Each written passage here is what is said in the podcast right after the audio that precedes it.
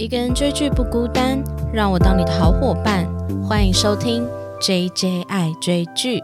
Hello，大家好，我是 J J。今天这一集呢，嗯，我又受到了这个结果娱乐的邀请，真的非常感谢结果娱乐再次邀请我收看了一部最新的台剧，它即将在十月三号上映，就是《谁在你身边》。那这一部呢，哦，我真的非常感谢结果娱乐。大家有没有觉得我最近就是好像？开始有跟别人有一些什么串联活动啊，就是之前的听 podcast 的挺同游，然后上一集也是跟 KKTV 有合作，那这一集真的非常感谢结果娱乐也邀请我，那我就再次跟 大家分享说，哎，如果大家有什么需要试看、试用、试玩、试验的任何东西，都欢迎可以联系我，资讯栏到我的信箱。真的非常感谢结果娱乐邀请我试看这部新的台剧。那其实我们在呃我录制节目的上一周呢，其实除了试看了这个《谁在你身边》的前三集之外呢，其实也有参加了演员的特映分享会，所以。同时就得到了一些小小的，就是从演员跟导演身上提供的彩蛋。所以今天这一集节目呢，除了跟大家介绍这一部新剧之外呢，也会分享一下在特映分享会里面听到的很多小小的幕后故事。那这一部呢，叫做《谁在你身边》嘛，它其实是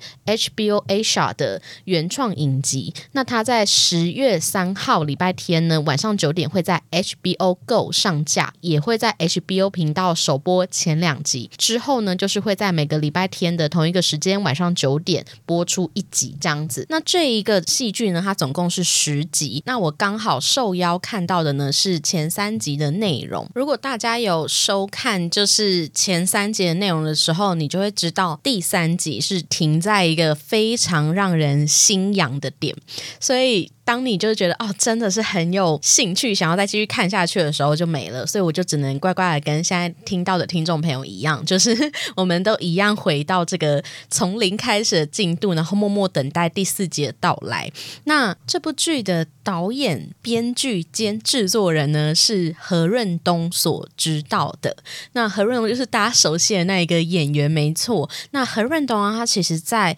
之前的上一部作品，就是他的《翻墙的记忆》。一播出呢，就拿到了这个金钟导演奖。那其实《翻墙记》我本身是没有看过，但是我稍微看一下简介，他应该就是在说一些校园霸凌的问题，那是比较校园黑暗面的部分。所以大家如果看过何导的这一部这个《翻墙记》的话，感觉得出来他的作品里面好像都带有一点点黑暗的色彩。那这个色彩呢，也延续到这一部作品。这一部作品我真的不得不说，我真的超。级爱那刚才讲的导演、制作人兼编剧都是何润东之外呢，还有一个也是里面身兼多职的演员，就是徐若瑄，他是演员兼制作人。另外两个主力演员呢，就是庄凯勋跟张钧甯。那还有一个算是也不算配角啦，但就是张钧甯的老公公饰演的角色是陈恩峰。那这几个演员大家一听啊，都知道是非常实力派演员，就可想而知这部剧会有多。么的吸引人！他们每一个演员的情绪啊，真的是收放自如。哎，你在看的时候，你都会觉得，Oh my god，怎么就是说哭就哭，然后搞笑的时候、生气的时候，那一个情绪的感染力都非常非常的高。那那我就先来小小剧情简介一下这部剧在演什么好了。那这部剧呢，它其实是主要要探讨婚姻关系中的人性。那什么人性呢？其实这部剧主要的演员，就像刚才提到的那。那四个，这四个演员，他们其中就是在这部戏里扮演着两对夫妻。这两对夫妻呢，其实有一点像是形成一种对比的状态，就是你会感觉到他们的处境跟遭遇其实是属于完全相反的。主角呢，是我们徐若瑄所饰演的曾永杰，那跟他配对的这个老公呢，是庄凯勋所饰演的简志胜。年轻的时候就是非常的意气风发，结果后来经历了。创业失败、中年失业之后呢，他们原本幸福美满的婚姻生活就一夕之间变天了。那他是一个非常具有很强大自尊心的角色，所以他很难以忍受自己拥有这样子的失败，所以他把气。都发在就自己的老婆跟小孩，老婆就是永杰，那小孩是其中埋的一个伏笔，叫做恩恩。他也没有说真的对他们家暴，但他就是时常呢，就是会对家人可能发脾气，把赚来的钱呢都拿去赌场，然后想要拼一把，一直梦想着可以回到过去的那一个生活。那可想而知。如果 靠赌回到过去的那个生活的话，那应该是一件非常困难的事情。所以他在这一个面临家庭债务的这一个难关身上，他其实是非常不切实际的。那但是呢，他的老婆就是徐若瑄所饰演的曾永杰啊，他就是扮演着另一个非常相反，然后很实际的角色。早上在大卖场，然后晚上去自助餐帮忙，然后就是尽力的去赚取这些微薄的薪资，去弥补家里的这些经济缺口。但是呢，就是他算是一个非常呃表面上非常乐观的角色，因为他总是会告诉自己说事情总有解决方法的。那当她老公可能面临了就是没有钱要找她要啊，或是家里就是又觉得很生气的时候，她都会用非常乐观的方式就是回应他。所以这一对夫妻在外人看来啊，就会觉得说，哎，为什么老婆要一直忍受这样子不务正业的老公，把自己的生活过得这么辛苦？那刚才提到这个故事里面，其实是有两对夫妻。那另一对夫妻呢，其实就是张钧甯所饰演的曾永琪，她其实是跟徐若瑄的这个角色是同父异母的姐妹。那她是妹妹的角色。其实他们为什么是同父异母呢？就是因为张钧甯饰演的这个永琪啊。他妈妈在当时呢是第三者，所以他们两个人都同样的面临一样的家庭问题，就是不是完整的婚姻关系，就是爸爸同时爱着两个女人的这一种感觉。那其实照常理来讲，这样子相处下的姐妹不一定感情会好，但老实说，在他们两个人身上，其实算是就是非常相知相惜的关系，互相体谅彼此，姐姐都很努力的照顾妹妹这种关系。那其实，在张钧甯身上。她面临到的这一个家庭婚姻关系，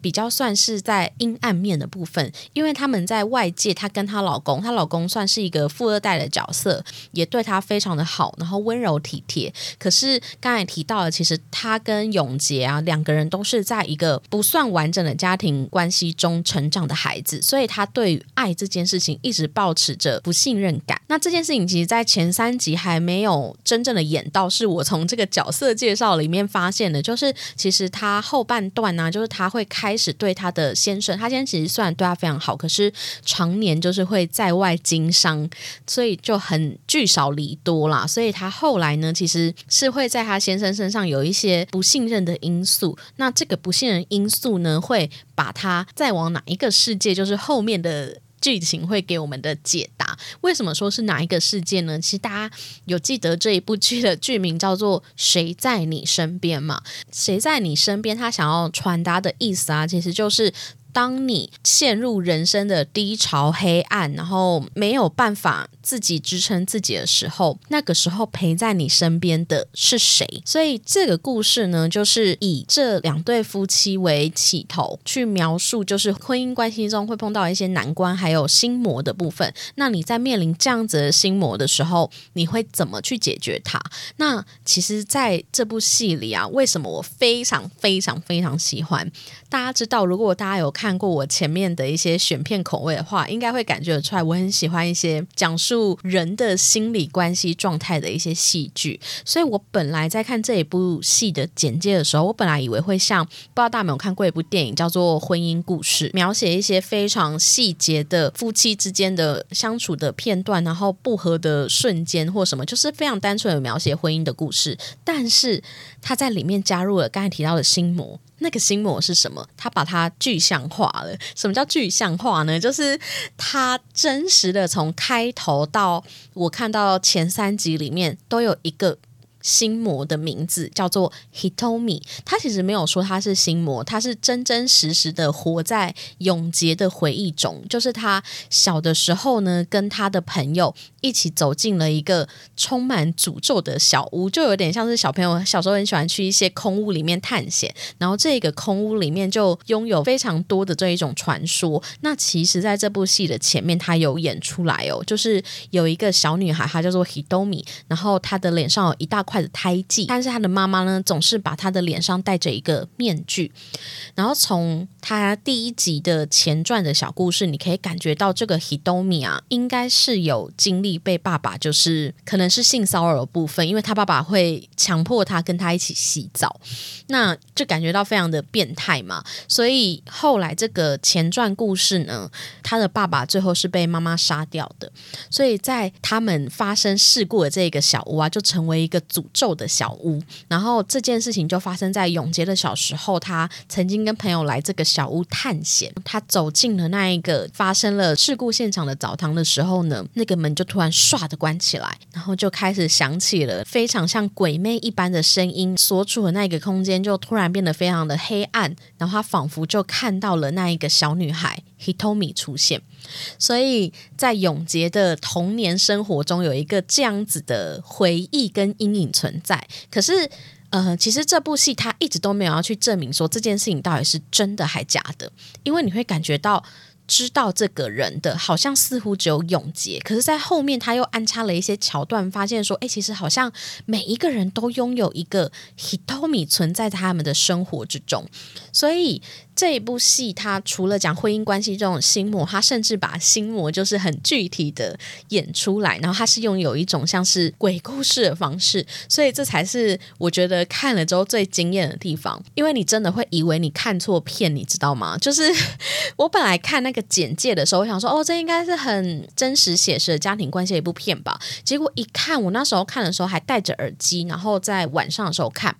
我吓到一个不行诶，我本来是一个。我讲过，就是很多就是恐怖片内容的人了嘛，我还可以被这部片吓到，可想而知，它其实蛮多的地方其实是很阴森的。但是它那个阴森其实不只是鬼魅的部分，而是人的恐惧这件事情会让你感到很害怕。那其实故事简言就差不多是这样，我其实讲蛮长的哈。然后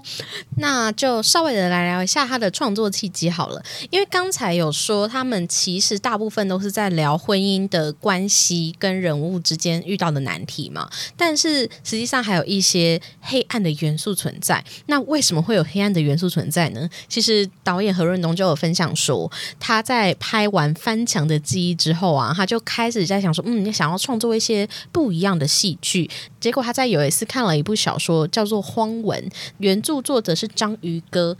章鱼哥 不是那一个，就是派大星的章鱼哥，他是真的就 名字叫章鱼哥这样。然后这一部小说，它其实就是在讲说有一点日本怪谈的部分，所以它整部小说都是很恐怖悬疑的色彩。可是你就会很好奇，说像这样子的导演啊、创作者啊、艺术家的脑袋到底是用什么东西组成的？因为当他看完这一个恐怖悬疑小说之后，他就开始有了创作《谁在你身边》这部剧的灵。感，然后结果他后面呢，整个就是辗转的修改了非常多次，后来就改成了悬疑的部分，算是一个小小穿插在里面的元素，但是主要主轴还是在聊婚姻难题的部分。所以它其实这整部剧虽然有一些黑暗悬疑的色彩存在，但是大部分的呢，它还是有很多在讲人性方面很写实的部分。那后面呢，其实我们就稍微的来聊一下各自主角他们遇到的就是婚姻难题，然后。他们内心脆弱的部分是什么样的存在？那刚才提到的这一个男主角啊，就是庄凯勋所饰演的简志胜。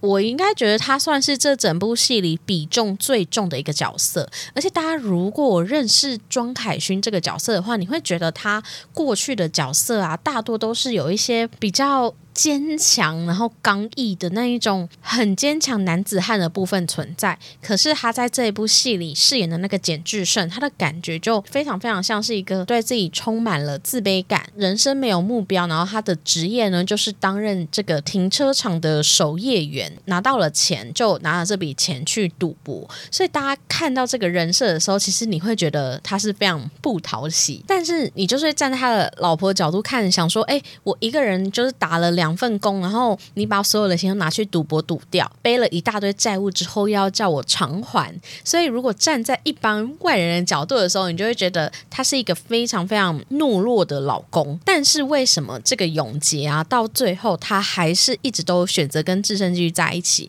其实我觉得智深这个角色真的是这里面面相最多的角色。我们看得到他非常不讨喜的这一面，但是同时他也有演出过去他跟永杰的婚姻生活啊，其实是曾经非常美满过的。他跟永杰的相遇呢，其实是来自永杰在一家就是剪头发的地方，然后担任洗头小妹，然后帮他洗头发的时候就不小心把那个泡沫弄到他脸上，就是这么可爱的相遇，让他们两个人就是有了一见钟情的机会。那后来呢，他就对永杰使出了非常多的追求方式，他们两个人就结婚，甚至还有了一个小孩。刚才提到，他们两个之间小孩是一个非常非常大的主因。他们曾经有过这么幸福美满的婚姻，其实就来自于他的他的中年失业，然后创业失败，被骗了一大笔钱之后，他才变成现在这个样子。那他为什么会一直去赌博？其实也是想要让他的家庭重新回到那个曾经这么美好的地方。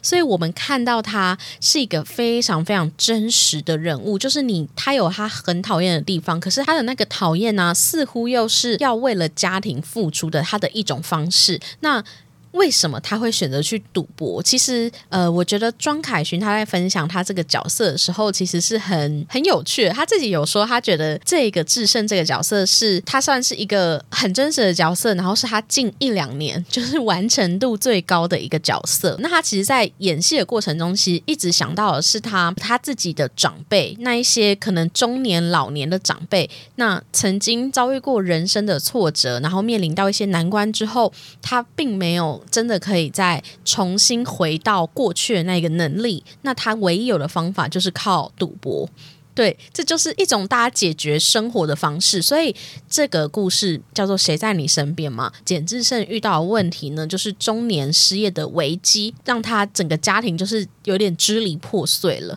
那这个支离破碎，刚才提到的“谁在你身边”，那此刻在他身边的是什么？他依靠的是什么？他依靠的就是他仅有的。运气，或是他仅有的一点，就是对于生活的希望，然后他把这个希望全都投注在赌博身上，所以他面临的这一个中年失业啊，让他去依靠了。但是赌是一个很危险的活动，就是你一旦成瘾了之后，你是非常非常难再抽身的。那他也因为这个赌这件事情，他就遭遇了他家庭的第二个危机，就是刚才提到他的女儿。他的女儿其实是在十八岁左右吧，就是有一段是有演说。说他女儿已经大概高中那个年纪，然后有一天他就非常生气的，就又看到爸爸妈妈在吵架的时候，他就很生气的跟他妈妈说：“你为什么不逃？你为什么不走？遇到了这样子的男人，你为什么还要活在这样子的环境里？”所以他就跟他妈妈说：“你为什么不走？”然后他妈妈就是还是一直帮爸爸讲话。那一刻，那个女儿就非常生气的跟他爸爸吵了一架之后，就跑离了这个家，然后就再也没有回来了。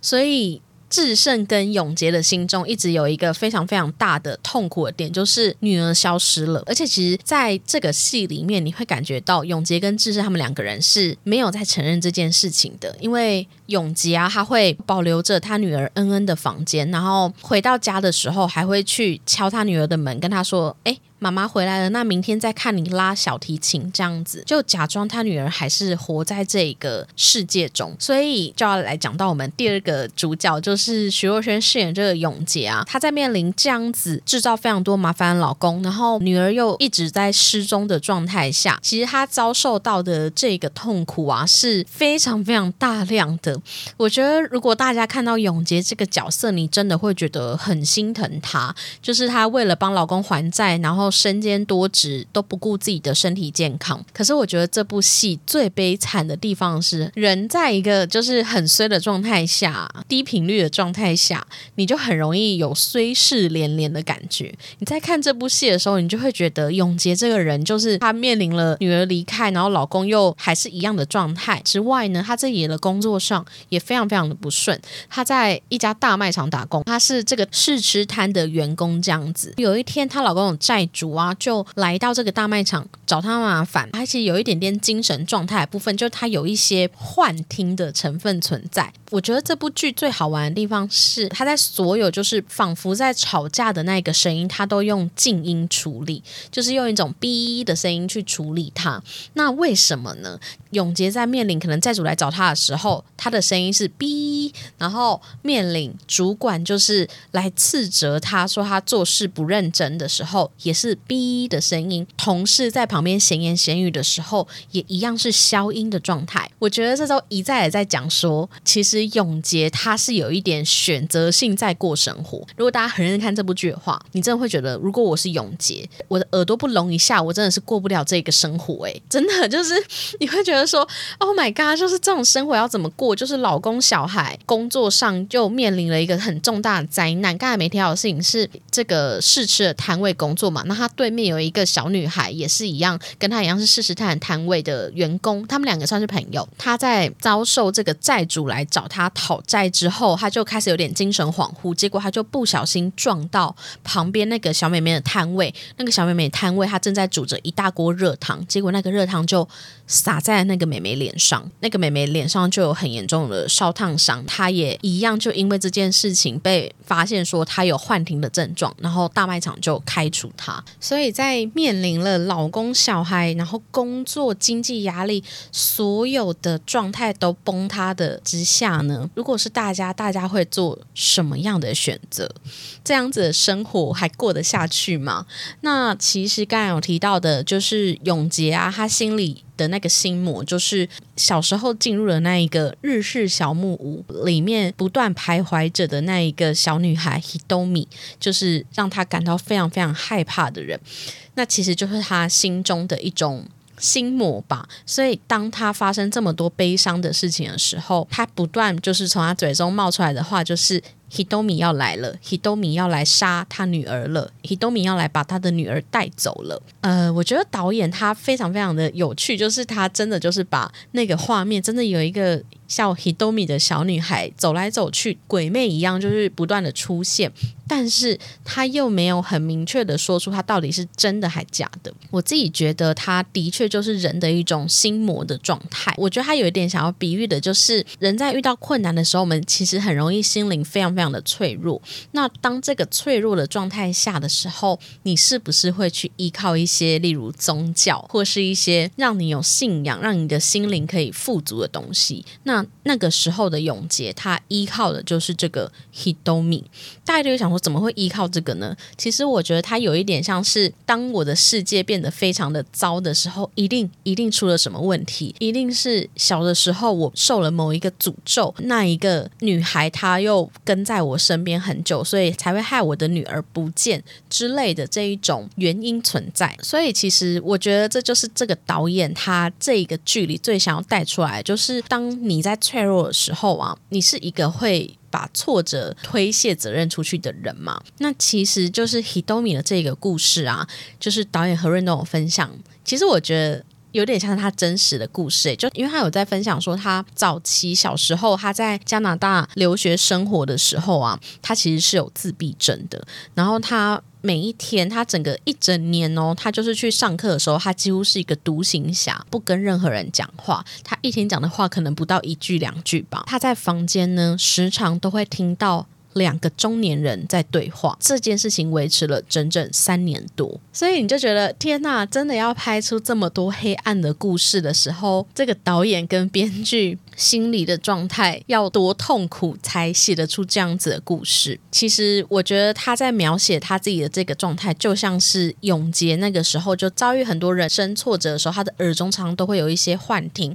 然后甚至他已经看得到，就是那一个为他带来诅咒的那个女孩 Hitomi，在永杰身上，他就是发生这样子，就是哦，真的是生活每一个面向都崩塌的时候，他选择依靠的就是让他似乎是带来他生活诅咒的小女孩。那最后一个就是他的妹妹，就是张钧甯所饰演的永琪嘛。其实永琪在前三集的故事内容还没有到很多，而且他其实大家都只看得到他婚姻幸福快乐的一面。但是刚才提到，就是他的背景也是，他是他妈妈是小三，然后他跟永杰一样都经历同样一个破碎的家庭，所以他对于爱情跟婚姻其实是没有这么信任的。同时呢，她老公虽然表面上真的是对她非常非常的好，可是其实他们家庭一直都有传宗接。带的压力，可是她又有一点，应该也不到不孕，但她就是一直没有办法怀孕的这一种压力存在。那同时其实也对自己有很浓厚的自卑感吧。所以其实她在面临她老公的时候，她通常都是表现出一个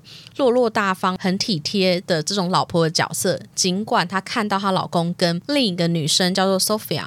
可能是前女友吧，但是就是他们之间可能有一些过从甚密的举动的时候，她其实都会假装就是不知道，但。其实她老公感觉起来到现在前三集，他都还在一个很爱张钧甯这个角色的状态啦。就他甚至会当他老婆就对于他没办法生小孩非常难过的时候，他其实还会录下就是他们。非常幸福的画面，然后播放给他看。哎，我真的觉得是老公的典范哎，就是当老婆就跟你说哦，我觉得现在生活过得很苦很苦的时候，就是他在他家里就是装一个有点像摄影机、监视器这种感觉嘛，然后就拍下他们每一天的日常，他就把它剪辑成留下所有幸福的片段，然后播给他老婆看这样子。所以我就觉得哦，真的很聪明，就是你摆一台相机在那，然后那老婆跟你说，我觉得我们现在最近生活我不太好，你是不爱我了之类的，他就可以拿出这个相机的幸福片段，然后。跟他说：“你看看你平常过得多开心，这样对不对？就是这个招数跟这个桥段，我真的觉得太高招了，真的是老公的求生秘籍之一。这样子，对，所以其实这个张钧甯身上，他就是面临了对爱情跟婚姻的不安全感，然后同时又来自于除了他们婚姻以外的家庭的压力，还有他自己的，我觉得是自卑感。对，但是在永琪身上啊，你会感觉到他其实是谁在你身边，他依靠的那一个人，似乎是他。”的老公，就是他至少还有一个老公可以依靠，可以给他支持跟温暖。所以，其实从这三个角色啊，就讲了很多，就是关于他们在这个婚姻中遇到的难关、生活的难关。其实，我觉得这部剧真的非常非常的写实，就是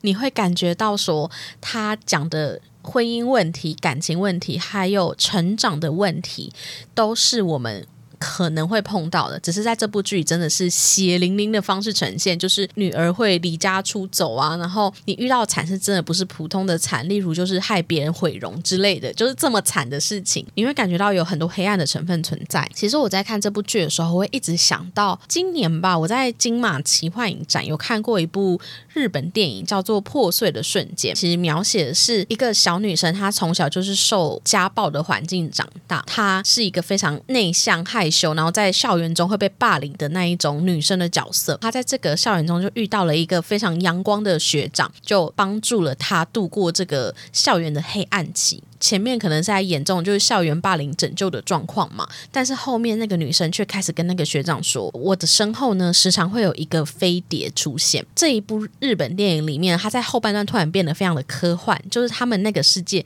真的出现了一个飞碟，然后这个飞碟就紧紧跟着那个女生，她走到哪里就去到哪里。其实如果看到后面的时候，你会发现为什么会有实实在在的飞碟出现呢？其实就是那个女生她在面临家暴、校园。霸凌这一种不知从何而来的恶意，就是他就是做好他自己，可是他没有任何错事，却被遭受这种非常悲伤的对待的时候，他只能幻想他的生活中有一个飞碟，然后都是这个飞碟把这些恶意带来他的生活上的这一种感觉。所以我在看《谁在你身边》的时候，我就一直想到这部日本电影，就是里面的那个 Hidomi 这一个日式小房屋里面的。鬼魅啊，其实只是永杰心中的一个心魔。那当然，他在剧中却被非常真实的拍出来，就是他有他的故事这样子，我觉得是很好看的一个地方。因为我个人就是非常喜欢看悬疑、黑暗啊，有点恐怖色彩的影剧。他要探讨了我最喜欢的就是婚姻关系、家庭关系、成长关系会遇到的各种难题。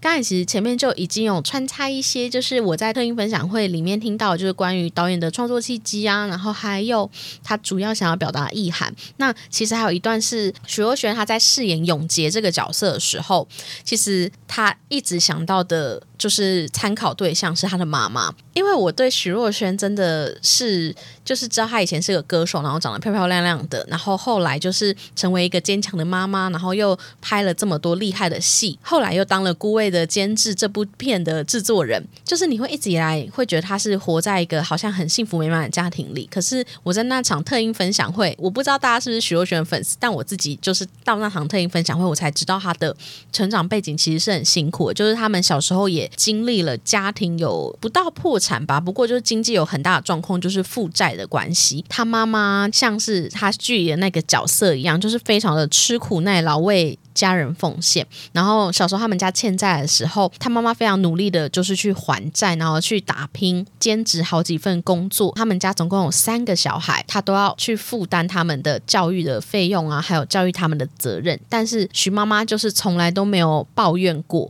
而且她也很少在小孩面前提起就是爸爸的不是，还有他们家为什么变成这样子。所以小小的时候，徐若瑄是非常非常辛苦，家庭经济状况没有很好的状态下成长的，所以。她很早就出来工作了，就是非常的刻苦耐劳，然后很节俭。结果我后来她妈妈终于就是在她小学三年级的时候，真的是很努力了，然后撑不下去，所以她才离婚的。所以她在饰演永杰这个角色的时候，其实是有参考他妈妈为原型，就非常的悲伤。就是你如果看到永杰这个角色，你就会觉得他很心疼。可是这样子心疼的经历。真真实实的发生在徐若瑄妈妈身上，你就会觉得哇，超级心疼徐若瑄的成长背景的。那她妈妈至少到最后一刻的时候，她真的撑不下去的时候，她是选择跟她的老公分开的。她中间有一段时间其实是跟她爸爸是几乎比较没有联系，到晚年她爸爸好像生病的时候，他们才重新重温了那一个家庭关系。我觉得这是一个很幸福的事情诶，就是他们有一个机会可以跟小时候让他受伤的。这这个爸爸在长大的时候，彼此都成熟之后，可以和解，这是一个非常非常难得的家庭关系的这种机会。除此之外呢，就小小的来预测一下后面的剧情好了。其实我这集 podcast 应该有。很大一部分都在就是尽量不爆雷吧，就是我主要都在介绍角色跟剧情，因为其实前三集啊，我真的很推荐大家一定要看，因为它有一个非常非常大的雷点跟悬疑的点存在，只是我一直都有。很模糊的带过这个点，所以如果大家有机会去看的话，一定要好好的期待，因为在后续的剧情，我觉得这个悬疑的点啊，会让大家觉得很心痒痒。我大概看到第三集结尾的时候，就觉得哦天哪，就是居然结束了，居然断在这一刻，你就会很好奇说之后的发展会怎么样。刚才提到了一个最大的伏笔，就是他们的女儿啊，离家出走那个女儿到底有没有过世？维基百科还有一些剧情简介、角色介绍上。有看到他女儿，其实目前应该还是一个活着的状态，只是后来跟他爸之间会怎么样化解这个心结，我觉得是一个很大的看点。这其实也是吸引庄凯勋来演这部戏一个很大的原因，因为庄凯勋大家也知道，他其实是一个拥有幸福的家庭，然后有两个小孩的爸爸，所以他当初在跟导演就是约谈这部戏的时候呢，其实因为被剧中的爸爸跟女儿之间的情感感动到，而决定接演这部剧。大家也没有。提到事情是何润东，他是一个演员出身的导演跟编剧嘛，所以。他们在拍摄的过程中，其实有非常多的地方是让演员自由发挥的。因为他曾经当过演员，他知道一般演员可能会被安排说进位、走位，然后剧本台词都非常的制式化。但是在他手中的这些演员，全部都是大咖演员嘛，他们一定有能力可以自己去消化角色，然后去活出那个角色应该有的样子，甚至超乎导演的想象。所以在这一部剧里面有非常多的地方是。演员即兴发挥的部分。导演告诉他们说：“你们先讨论一下，那你们确定之后告诉我说我的机位要怎么排，你们就自己演这样子。”对，就是非常非常 freestyle 的部分。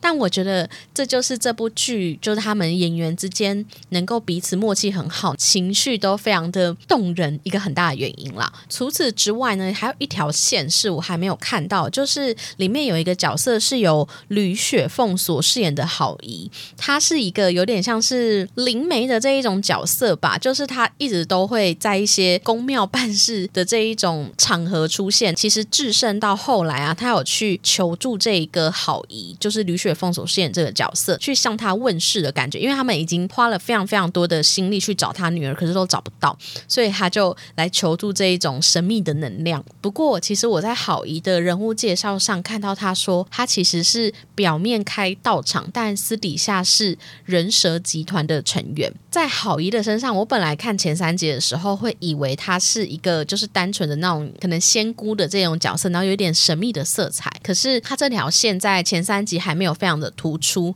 那后面我当然就会觉得，会不会他其实跟那个还没有出现的女儿会之间会有一点点联系？然后毕竟他是人蛇集团，在这个特映分享会之中啊，就是有观众有提说，哎，希望后面的剧情可能就是阳光一点之类的。结果导演他们就是分享说，嗯，嗯 你看下去就知道了，就感觉后面会是一个非常写实、跟黑暗、跟描写人性很悲伤层面的故事。但是对我来讲，我其实真的蛮喜欢 写实剧的，所以，所以我自己很期待，就是人蛇集团的这条线会怎么发展，还有他的女儿跟爸爸之间关系的这个心结会怎么破灭，然后还有最后的，就是想要回归这一个剧给大家的问题，就是当你失忆被、悲伤、遭遇人生黑洞的时候，陪在你身边的是谁？那导演一直想要带给大家，就是希望大家可以尽量理性跟客观的去。处理事情，但是当我们都知道很难，当你面临了很大的人生难关的时候，你其实非常非常容易陷入一个黑洞里。那这个黑洞，也许就是像这个剧中演出的这个 Hidomi，大家会有一个可以怪罪的对象，可能是我早期可能某一件事情没做好，结果引起了某一个诅咒之类的这一种感觉。对，所以今天就是介绍这一部剧。谁在你身边？给听众认识。那非常感谢结果娱乐的邀请。那这部剧啊，再工商一下它的播出时间。它在十月三号礼拜天晚上九点呢，会在 HBO Go 上线。那也会在 HBO 频道首播前两集。之后呢，每个礼拜天的同一个时间晚上九点播出一集，总共有十集。那非常非常推荐大家这部剧，因为我真的觉得这算是我今年看到比较新奇的台剧，因为它同时融合了悬疑、家庭伦理关系。你要讲这么多的层面的故事，又要把它讲得好，真的很不容易。那真的要感谢这么厉害的导演、编剧，然后还有这么厉害的演员。那。非常感谢大家今天的收听，那记得去我的 Apple Podcast 或 Mr. Box 底下给我五星好评，或是去我的 IG 搜寻 J J 爱追剧，跟我分享你听完这一集的感想。非常感谢大家今天的收听，大家再见，拜拜。